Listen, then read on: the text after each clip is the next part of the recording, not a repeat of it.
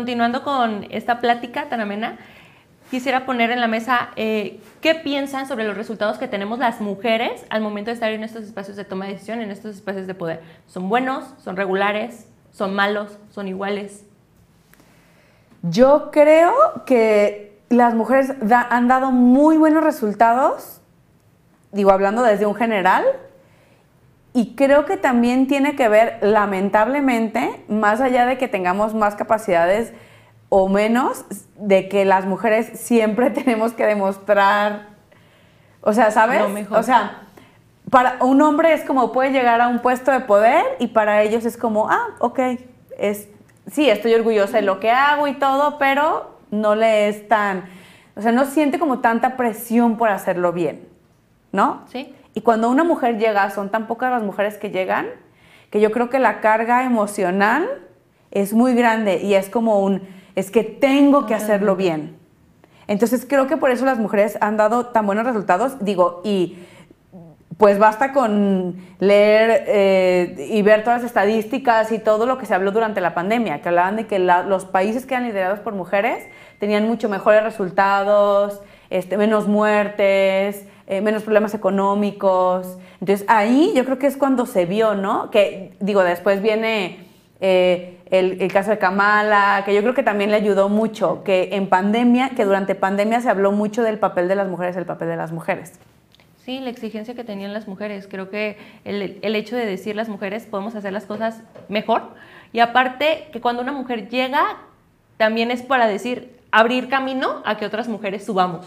Que eso me hace fantástico, te lo juro. Sí, una, y, creo que es una de las consignas también que más me gustan, es cuando una mujer llega arriba, empieza a jalar a las demás. Claro. Si una puede, subimos Aunque no quiera, ¿eh? Sí. O sea, aunque no quiera, porque muchas mujeres, digo, es cierto, el, el hecho de ser mujer no, no tiene nada que el ser mujer no tiene nada que ver en que entiendas los problemas de las mujeres. El, que, el hecho de ser mujer no, quiere decir que sepas de feminismo. El hecho de ser mujer no quiere decir que comprendas eh, de, violencia contra las mujeres. O sea, el ser mujer no nos da todo ese conocimiento en absoluto.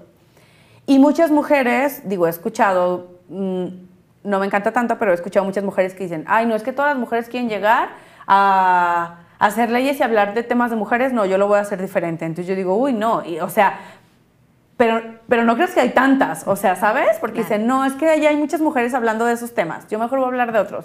Digo, no, creo que hay muchas más personas, hombres y mujeres, hablando de los otros temas y se necesita mucho todavía legislar acerca de violencia contra las mujeres, de niños, de ancianos, o sea, de esto como, sí, pues, pues grupos vulnerables, que son más vulnerables, pues. Este, y, creo que aún estas mujeres que no tienen conciencia o que no tienen en el radar el ayudar a otras mujeres o que creen que no, que el machismo no existe y que no es cierto nada de esto, ni el patriarcado, ni bla, bla, bla, de todos modos abren brecha y de todos modos jalan a otras mujeres. Claro. Fíjate que sobre los resultados, yo voy a, retomar lo de las habilidades socioemocionales de las mujeres. Porque, es lo tuyo, porque aparte porque es lo mío. Este, pero sabes que, por ejemplo, dentro de las cualidades eh, femeninas que, que, se han trabajado por mucho tiempo las mujeres, es esta parte de hacer equipo y de delegar. O sea, que sabemos hacerlo, que sabemos respetar cuando delegamos, etcétera, cosa que no es porque los hombres no sepan o no lo hagan, sino que a muchos también tienen estas dificultades para delegar porque por, las cuestiones culturales, son más egocentristas. Claro, entonces imagínate que hay una pandemia, que hay una situación. Las mujeres también por característica este, atribuida, pues es así como, bueno, no todo, o sea, sé que no lo puedo resolver todo, tengo que hacerme llegar de un equipo. Y me voy a hacer me voy a hacer llegar de un equipo que tenga conocimiento, pero no solo eso, los voy a dejar trabajar. Y esa es una característica femenina, o sea, que, que, las mujeres hemos desarrollado de una manera mucho más natural que los hombres no porque no los desarrollen unos u otros, pero lo hemos desarrollado de una manera más natural que incluso resulta hasta inconsciente hacerlo, ¿no? O sea, vamos a hacer equipo así, tú haces esto, yo hago esto, tú haces esto, etcétera, ¿no? Entonces, pero esa es una característica natural. Y entonces, ¿qué es lo que sucede? Pues eso da buenos resultados. Yo no soy la única importante en este plano y no soy la única que sé sobre el tema, sino que hay otras personas que no solamente, porque aparte tenemos otra cosa, las mujeres compartimos el brillo. Claro. Porque hemos, arréglate aquí. Hemos, este, hemos aprendido a compartirlo, ¿por qué? Pues porque no somos las protagonistas este, únicas en la vida, o sea, nuestros hijos, nuestras parejas. Y todo eso cuando llegamos a los puestos de poder lo sabemos hacer y por lo tanto le doy el reconocimiento a el equipo, o sea, tú eres el que sabes, o sea, tú hazlo y demás, pero además te doy el reconocimiento. Y así entonces van, van avanzando y van dando mejores resultados. Y yo creo que eso ha ayudado mucho a hacerlo. El caso de Kamala, que tú lo decías, Kamala tiene algo maravilloso, que es la empatía. Este rapport que genera con las personas, esta cercanía, esta simpatía, e, e, esta naturalidad con la que se mueve, es precisamente una característica femenina, que si estuviera masculinizada seguramente sería así como en una posición más rígida. Sin embargo, se da chance, se da chance de darle el beso al marido en el evento público sin problema alguno, o sea, no, no tiene inconvenientes con esas cosas. Entonces creo que eso es hablar de hacer política femenina, o sea, no por estar como en contraposición, sino que son todas esas cosas que se pueden ver, que se pueden hacer y que se pueden dar de una manera natural. Además, creo que también, no sé, me quedé pensando ahorita que creo que también la gente lo que necesita, o sea, ya no tiene, no sé, siempre hago esta analogía, a ver, siento que en algún momento muchas personas todavía piensan que la política o los puestos de poder tienen que ver, o sea, con esta persona que es súper rígida, súper fuerte, que habla con un lenguaje que nadie entiende este, que se, echa como estos discursos larguísimos, con palabras rimbombantes, este, que, aplauden y bueno, todo esto que lo entendemos más o menos, ¿no? Pero siento que la gente ya no, ya no conecta y ya no quiere esto, ¿no? Y yo lo veo hasta en la televisión.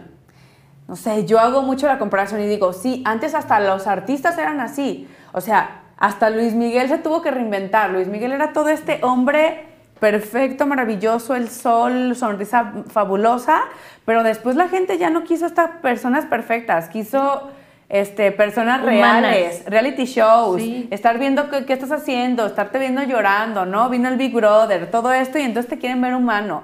Y hasta Luis Miguel para seguir vivo tuvo que llegar y hacer una serie y decir, no, oigan, es que yo también, fíjense que también sufrí, y fíjense que también lloré, y fíjense que no, no era tan perfecto como les hice creer que era. Y entonces la gente dijo, ah, ok, entonces te vuelvo a querer. Entonces creo que para los puestos de poder, o sea, y, y mucho tiene que ver también los políticos, hombres, están muy acostumbrados a esta rigidez. Y para nosotros es mucho más fácil ser más naturales. No sé, me quedé pensando ahorita en lo que decías de Fíjate que de lo que dices, si tú haces una revisión, no sé, de los últimos presidentes y tú revisas su personalidad, el contexto en el que estuvieron y demás, ganaron los que estaban en esta posición más natural. ¿Sí? Los que representaban Vicente Fox. El pueblo. El pueblo, o sea, el, sí, que de repente se hablaba, o sea, que era pose finalmente, o sea, pero o sea, e, esta representación, ¿no? bueno, pero lo hizo algo muy importante, o sea, yo me acuerdo verlo en Nadal Ramones, o sea, con Nadal Ramones, al presidente de la República. Exacto. O sea, abrió la, libertad de expresión como nunca nadie lo había hecho. Claro, pero sabes que eso es lo que socialmente se está empezando a ver y yo creo que de, todos los mitos también que, que, le depositamos a la sociedad sobre su decisión y sobre, sobre su elección, tiene que ver también con esta parte de ver seres humanos que pueden reaccionar ante las necesidades de seres humanos. Que creo que eso es en lo que podemos tener, eh, pues a lo mejor medio pasito de ventaja, porque las mujeres somos mucho de causas.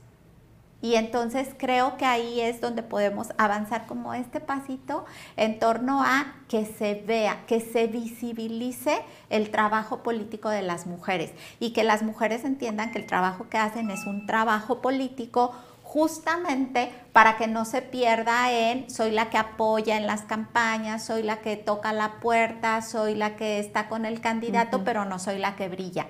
Entonces creo que ahora es esta parte, si soy la que está haciendo todas esas participaciones o he venido haciendo esas participaciones y las personas votan por mi candidato porque yo lo estoy presentando, yo en realidad están depositando la confianza en mi cercanía con esa persona, no en esa persona.